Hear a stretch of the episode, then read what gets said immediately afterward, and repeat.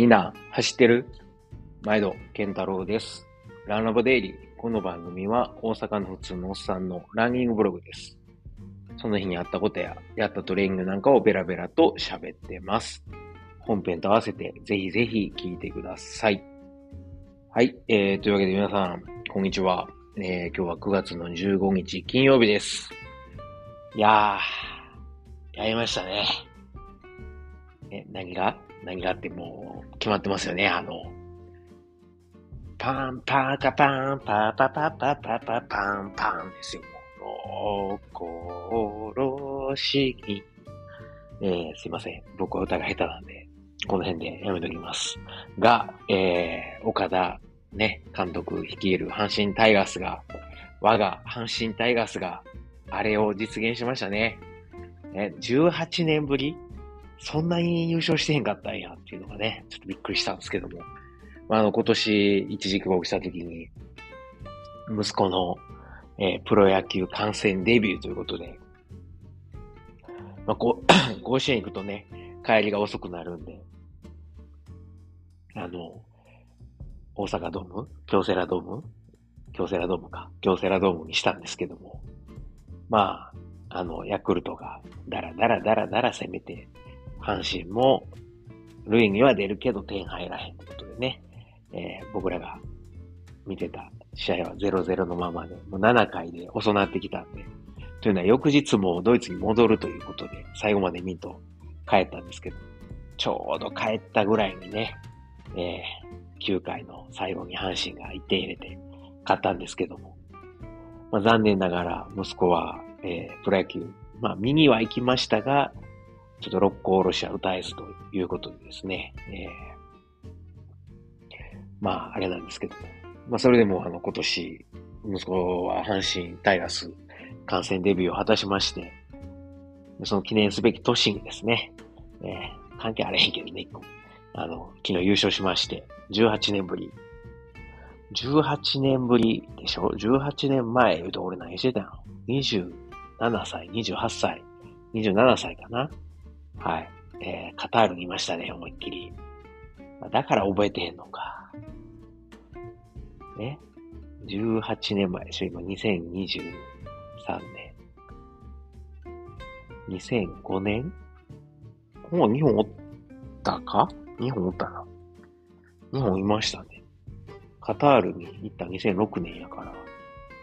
じゃあ、なんやろう。非常勤講師で忙しくて全然覚えてへんのかな。まあ、あんまね、野球興味ないんで、サッカー好きですけど、はい。あの、まあ、それでもやっぱ大阪人やなと思いましたね、自分は。やっぱり阪神優勝したって聞いたら嬉しいし、まあ、大阪人関係ないか阪神兵庫県ですからね。それでもオリックスよりは阪神の方が、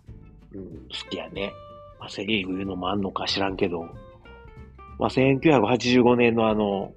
えー日本一になった時、吉田監督の時、えー、バース、掛布、岡田の3連続バックスクリーンホームランの時ですよ。あの時はもうめちゃくちゃ嬉しかったですけどね。まあ、それでも道頓堀飛び込もうかなっていう気にはならないですね。当時はめちゃくちゃ汚かったしね、今でこそちょっとこう水も綺麗になってきたけど、まあ、当時はね、臭かったからね、夏場暑い時ほんまに臭いし、ヘドロ浮いてたし、ゴミも普通に浮いてたから、あの時投げ込まれたカールス・サンダースのね、えーフライドチキンのおっちゃん、おじいちゃん、かわいそうやなと、つくづく思い、あの、同情します。はい。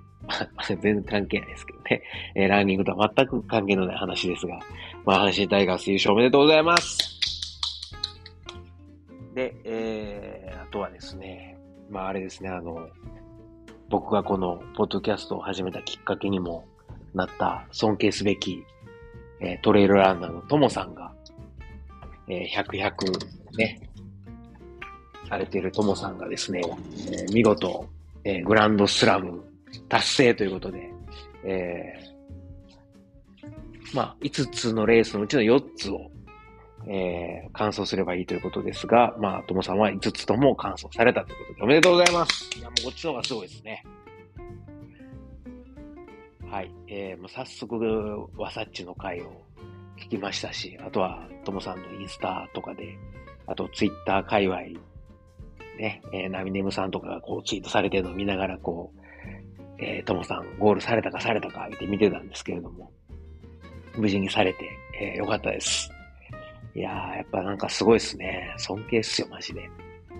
はい。で、まあ、そんな、えー、ともさんの話を、ね、ちょうど昨日、ある方と、えー、初めてですね、大手、ドイツ料理を食べながら、ドイツビールを飲みながらしたんですよ。はい。えー、あるご縁でですね、あの、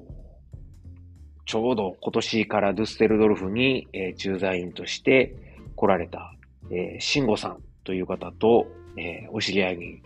なりまして、はい。そのシンゴさんとですね、えー、昨日初めてお会いしまして、ドゥステルドルフの僕の家の近所の、えー、まあ、あの、ブラウハウス、あの、ビールの醸造所ね、えー、醸造所がレストランもやってるんですけど、そこのあの、アルトバンホフっていう、まあ、駅っていう意味なんですけども、はい。まあ、駅の目の前に、あの、ベルゼンプラッツァかな？っていう駅の、あの、目の前、目の前にあるんですけども、はい。えー、そこで一緒にビールを飲みながらですね、アルトビールを飲みながらお話をさせてもらったんですけども、いやー、この方すごい人でですね、もう10年以上トレーラーされてると。僕よりね、あの、若いんですけども、いやもうトレラン歴は僕なんか断然長くてですね、もう戦績の方もこう輝かしい戦績で、まあまあね、人のことなんで、ぐちゃぐちゃ喋りませんけど、でもまあ、いや、すごいなーっていうね、もう、なんか、記録聞いてるだけでもこう、雲の上の人、みたいな方、たまたま僕はドゥステルドルフに住んで走ってたと。で、このポッドキャストやってたから、えー、ちょっとね、あの、ポッドキャストを通じてですね、このランラボも捨てたもんやないですね。はい。えー、このポッドキャストやってたということで、まあ、ちょっと聞いてくださってた方が、その、慎吾さんにこの、何？ポッドキャストやってるケンタロウいうのがドゥッセルドルフにおるみたいやで、ということで、連絡してみたらどうやと言ってくださって、はい。いや、つな、つないでくださった、えー、板垣さん、ありがとうございます。はい。えー、大感謝でございます。おかげさまで会えました。で、まあ、7月ぐらいですかね、6月か7月ぐらいに、あの、慎吾さんから連絡いただいてたんですけども、ちょっと僕は、あの、日本一時帰国ということもあり、戻ってきたら、僕、ベルギー出張とかスイス出張があり、慎吾さんもあの、ピカピカという、昨日聞いただけでもえげつないですね。えー、なんか鬼みたいなレースに、僕のこの間出た IT200 なんで平みたいなね、えー、すごいレースに、もう完走されてですね。まあ、慎吾さんは先月かな、そのレース出てて。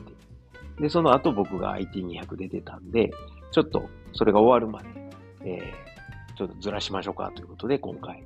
やっとお会いできたというわけでございます。いやー、もうなんか、はい。昨日はランニングの話で、何時間喋ってたんか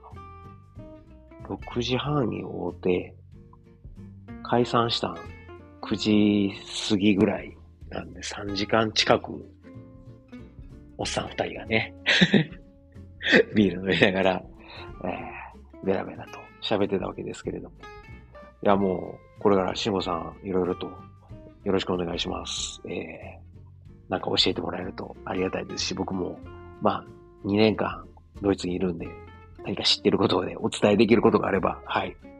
えー、おしあのお伝えできたらなと思っております。よろしくお願いします。まあ、そんなわけでですね、あの、このポッドキャスト、なんやかんや言うて2年ぐらいやってるんですけども、まあ、ラッキーなこと、2年 ?2 年やな。2021年からのはず。はい。もっとやってる？まあいいや、2年にしとこう。はい。えー、まあ、長いことやってたらですね、ありがたいことにご縁をいただいて、あの、こういうふうに人と、えー、知り合うまあ、初めは考えてなかったですからね、そんなこと全く。なので、もう感激ですね。はい。で、えー、そんなわけで皆さん、あの、もしよかったら、えー、質問やコメントなどを寄せてください。はい。えー、もし、デュッセルドルフとかドイツに来るという方がいらっしゃるのであれば、あの、ご連絡いただければ、はい。えー、お会いできたら嬉しいなと思います。はい。えー、質問、コメントはですね、概要欄の、えー、Google フォーム、もしくは、えー、X、言いにくいね、X、えー、Q、Twitter、これまた変な感じですけどね、何が旧ツイッターやと思いますけども、はい、えー、の方で、コメント、もしくは質問を寄せてください。あの、X の方は、ハッシュタグランラボケンタロウをつけてツイート、何、ポストっていうか、何でもええわ。はい、していただけると非常にありがたいです。はい。そんなわけで、まあ、あのこの間の週末に IT200 で、ね、えー、無残にもえー、DNF、リタイアしたわけですけれども、まあその辺の話は、この間、えー、何出した本編で喋ってますんで、そっちをよかったら聞いてください。えもうあれやん。このポッドキャストごめんなさい。さっき2年って言うたけど嘘つきました。えー、もう3年、3年経ってる。2020年の10月やって始めた。せやから、え、今2023年でしょもう3年や来月で。すげえ、3周年おかげさまで、一個も覚えてへんかったけど、だそうです。はい。えー、3年もやってると、こういう出会いがいただけるんですかね。いや、嬉しいですね。はい。まあ、3年で僕も、だいぶ、変わったというか、まあ、間違いなくアホになった、よりアホになったというのは間違いないですね。はい。えー、というのはもうあの、最近100キロのレース出るのが全くこう、なんやろ、こ苦苦じゃないというか、100キロやったらいいかな、みたいな気持ちになってまして、はい。で、逆に100マイルが、なんか、スタンダードというか、100マイルやったら出れ、いけっかな、どうかな、みたいな。100超えたらしんどいかな、みたいな。しかも山やからなっていう。山じゃなかったら、ロードやったら、まあ、いけっかな、みたいな。ね。えー、なんか勘違いしだしてるんですけども。まあ、ちょっとね、思考がおかしくなり、なってきましたね、最近。はい。これだって3年前に始めた時、そんな考えたことないで、100キロ。100キロはロードのウルトラしか走ったことなかったからね。100キロの、えー、トレイルなんて、夢のまた夢。100マイルなんて、それこそね、ともさんの100、100とか聞いて、うわ、そんなアホみたいなことしてはる人おるんや。死ぬまでに一遍はと思ってましたけど、一辺どころがね、えー、何回か走ってますけども。はい。まあまあ、人間でどんどんね、あの、M っ気と言いますか、一回できたら、どんどんアホになるみたいですね。はい。で、あの、まあなんとかですね、えー、疲れの方も癒えてきまして、毎日、オムロンの低周波治療器を聞いてんのか聞いてへんのかわからんけど、太ももの前と後ろ、特にあの、前ですね、ブレーキ筋使いまくっててんなっていうのよくわかりましたけど、下りしんどかったしね。うん。はい。まあ、というのはやっぱり夏全然トレーニング詰めてなかったから、その下りで、こう、いつもみたいに思うように走れなかったっていうのが、より負担をかけてたんだろうなと。コア後は下ってたみたいな感じがすごくあるので、はい。まあ、それでこんだけ太ももの前。まあ、裏もね、えー、張ってますけど、でも今は、どっちかというと、あの、表ですね。だから、あれなんですよ。疲れって大体、きっついとこから出てくるんですよ。全部いっぺんに出てこないんですよ。とりあえず、一番痛いとこが、いや、今ここ、俺、俺、俺、俺、みたいな感じで、あの、病院で先生にね、いや、もう俺、俺が一番悪いから見てくれ、みたいな感じで、えー、今やった僕の場合、太ももの前がですね、一生懸命アピールしてくるわけですよ。だんだん取れてきて、なんかこう、とあっと正座もできるようになったと。えー、今朝なんかもね、昨日も13キロぐらい、1時間20分ぐらいかけてゆっくりゆっくり、えー、13キロ走って、今朝はちょっと早く走れるなんで14キロを70分ぐらいで走ったんですけども、まあまあ、あの、そうやって走れるようになってきたら、太ももの前がね、楽になってきたら、今度はね、今は黙っとったちょっと控えめな太ももの裏とケツがですね、いやー、ほんまはちょっとあの、痛かったんですけど、待っとったんですわ。ちょっとね、あの、太ももの前さんが、やらうるさかったんで、先譲ったんですわ、言うて出てきて、今ちょっとあの、太ももの裏、ハムストからケツにかけてちょっと貼ってますけど、多分これ取れたぐらいに、今度は、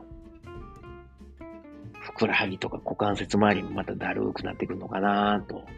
はい。で、あの、この間、リタイアの、まあ、一番の原因になった左足のふくらはぎですけど、毎日1時間以上、えー、矢田さんに教えてもらった股関節の、えー、エクササイズをしてるんですが、朝と晩ね。いや、取れたよ。なくなりましたよ。すぐに。あの、2日ぐらいかな。月火で取れました。日、日月か。日月一生懸命やって、今も毎日やってるんですけど、いやもう嘘みたい。左足のふくらはぎの、あの、何、肉離れっていうか、みたいになっていく。カチコチに固まってたんが、いやもう嘘みたいに取れて、いや走れるやん。っていう。だから今から考えたらもしかしたらですけど、あれ頑張って75キロのエイドまで、なんとかたどり着いて、まあなんとかね、あの、ポールで足引きずってでも、まああと3キロぐらいあったから、まあでも上りが500あったけど、えー、でも着いたら、そこで股関節のエクササイズをすれば、もしかしたら取れたかもしれないですね。そうすると100キロぐらいまではいけたかも。でもこの今回のダメージも何やか5日間ぐらい続いたんで、太ももの前とか裏とかね。それ考えると、やっぱり夏場練習詰めてなかったし、100キロか120キロぐらいがせいぜいかなと200は無理やったんちゃうかなとは思うんですけどね。はい。で、まあ、そういうのも経験なんで、これからだからああいうことになっても落ち着いて、同じことが起こっても、一つ引き出しが増えたと思って、一回試しに、道端でもいいし、えー、江戸でもいいし、ちょっと落ち着けるとこで、BC エクササイズ教えてもらったやつを、股関節緩めるのをやってみるっていうのも、一つかもわかんないですね。はい。だからなんかこう、ストレッチみたいな感じで、全然違うんですけども、そういうのを、まあやることで、もしかしたら復活できるのかもしれないな、というのを、はい、思いました。うん。でね、人間バカなもんで、えー、だいぶこう、走れるようにもなってきて、体の疲れも取れてきたらですね、えー、この間ね、レース終わった後すぐは、ツイツイッター X の方で、いやもう今年はレース出ませんとか言ってたくせに、もう今やってることって言ったらもうひたすら低周波治療器しながらですね、パソコンで、あの、次、年内何出ようかな、みたいなね。はい。で、まあ、この間からちょっと言ってますけど、去年も出た、えベアですね。ベアの100キロ部門、グリズリー100。これが来月の28日にあるんで、これ出ようかなと。まあ、これ出とけば、あの、まあ、UTMB 出る気はないけど、まあ、あの、何ですか、インデックスが、まあ、上がるんで、まあね、来年変えるまでに、ちょっとでもインデックス、まあ、ね、出ないけどね、MB は全く興味ないし。だけど、まあ、上げれるとこまで上げて終わりたいな、という、ありますね。あとは、なんか調べてたら、この年内になんか近所でレースないかいなと思って見てたら、コボルトっていうのがありまして、これはコボルトってコブレンツからボンまでっていう意味らしいんですけど、多分。ただね、ウェブサイトが怪しすぎて、全然意味わかんないですよ。ね、コースとか意味わかんないですけど、とりあえずあの、ライン川沿いの山側の方、川沿いじゃ、川、川河川敷ではなくて、ライン川沿いに、えー、山がずっとあるんですけど、そこの、をこう辿って、コブレンツからボンまで行くっていう。それが、せえー、140キロ。で、えー、4400ぐらい。まあ、そこも怪しいけどね。はい。まあでもそういうコースがあのレースがあるみたいで。ただこれがなんかもうすでにウェイティングリストになってて、まあなんかお金かからないんで、とりあえずウェイティングリストで申し込んだんですけど、11月25日。で、先見たら一応予定空いてたんで、どうしようかな、みたいな。はい。まあ、最悪 DNS でいかんかったらええだけなんで、ちょっと面白そうやなと。まあ、あの、10月のグリズリー、もうまだわかんないですけど、えー、練習次第で出て、で、えー、まだ行けそうやったら、まあ、あと家のね、ね家のあの、雰囲気もあるんで、はい、行けそうやったら出てみようかなと、はい、思ってます。うん。なんか全然出えへんって言ったのに、なんかね、えー、まあ、喉元すぎれば、まあ、ほんまバカやなと思うんですけど、はい。えー、そんなとこです。まあ、あの、トレーニングとしては、えー、そうですね、月、火は、今週は月、火は、もうほとんどリカバリーで、プールで、えー、何曜日や。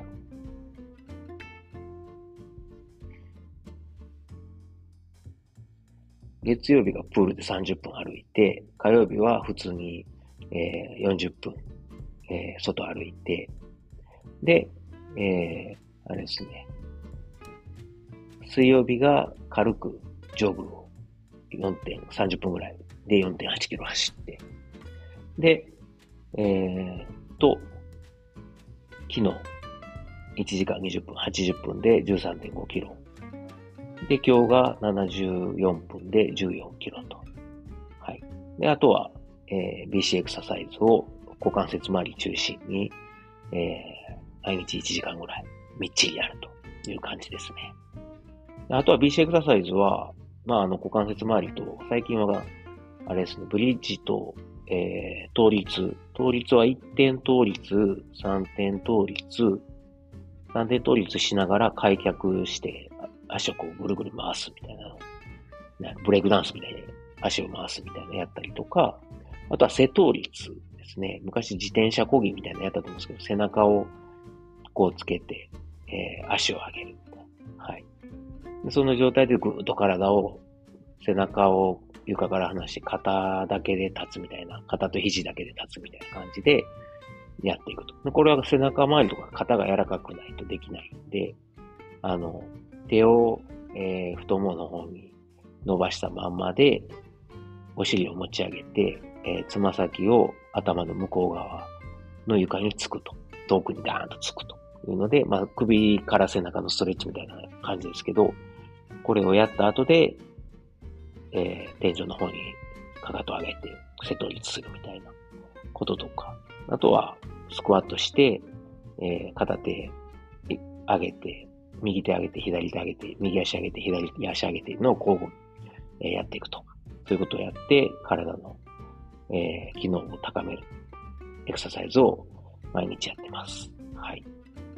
特に股関節周りはほんまにもうなんか、ずーっと同じことを繰り返して、30分近くやってますね。やっぱそうすると動きがだんだん良くなってくるんで、はい。えーまあ、走りにね、繋がっていけばいいなと思ってます。そんなわけで、めめちゃくちゃ長なってきたけど、今日はデイリーでございます。ね、金曜日。ね、え皆さん、えー、素敵な週末をお過ごしください。今日も最後まで聞いてくださってありがとうございます。ほな、良い週末を。